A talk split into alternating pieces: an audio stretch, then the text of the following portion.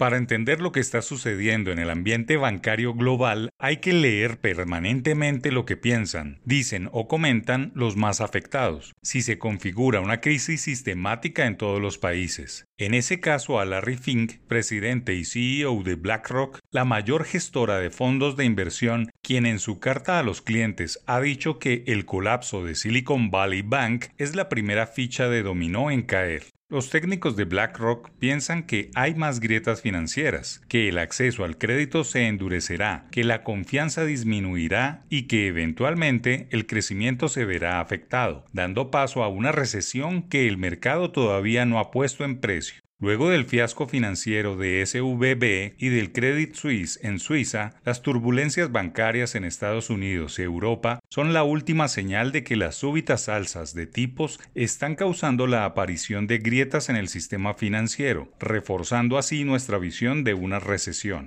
Esperamos que los bancos centrales sigan subiendo los tipos de interés para combatir la inflación en vez de que acudan al rescate. Nos mantenemos al margen del riesgo, infraponderamos los mercados desarrollados y bajamos la visión sobre el crédito a neutral. No obstante, permanecemos preparados para aprovechar las oportunidades que vayan surgiendo a medida que los daños macroeconómicos vayan poniéndose en precio. Sobreponderamos la deuda gubernamental a muy corto plazo y nos inclinamos por los mercados emergentes. Una suerte de diagnóstico tremendista de lo que puede pasar antes de que comience el verano en Estados Unidos y Europa, y que otros factores como la guerra en Ucrania siembren más incertidumbre sobre Occidente. No se puede descartar en el panorama mundial el encuentro de Vladimir Putin y Xi Jinping, dos líderes que no le apuestan al dominio de Occidente en el plan multilateral y quienes tienen intereses en avanzar en sus obsesiones en Ucrania y Taiwán. Nadie puede negar que la crisis del SVB y del Credit Suisse son gemelas y que no llegan en un buen momento para las finanzas de muchos países, en un año que pinta muy regular. Los eventos de la semana pasada mutilarán el crédito bancario, dando con ello más argumentos para vislumbrar una recesión. No creemos que vaya a ser una repetición de la crisis de 2008. Algunos de los problemas que han aflorado recientemente ya estaban ahí desde hace tiempo y eran bien conocidos. Además, las regulaciones bancarias son ahora mucho más estrictas que entonces. A diferencia de 2008, esta crisis es una que estaba ya prevista. ¿Por qué? Porque la única forma que tenían los bancos centrales de bajar la inflación era a base de alzas de tipos, lo suficientemente altas como para causar daños económicos.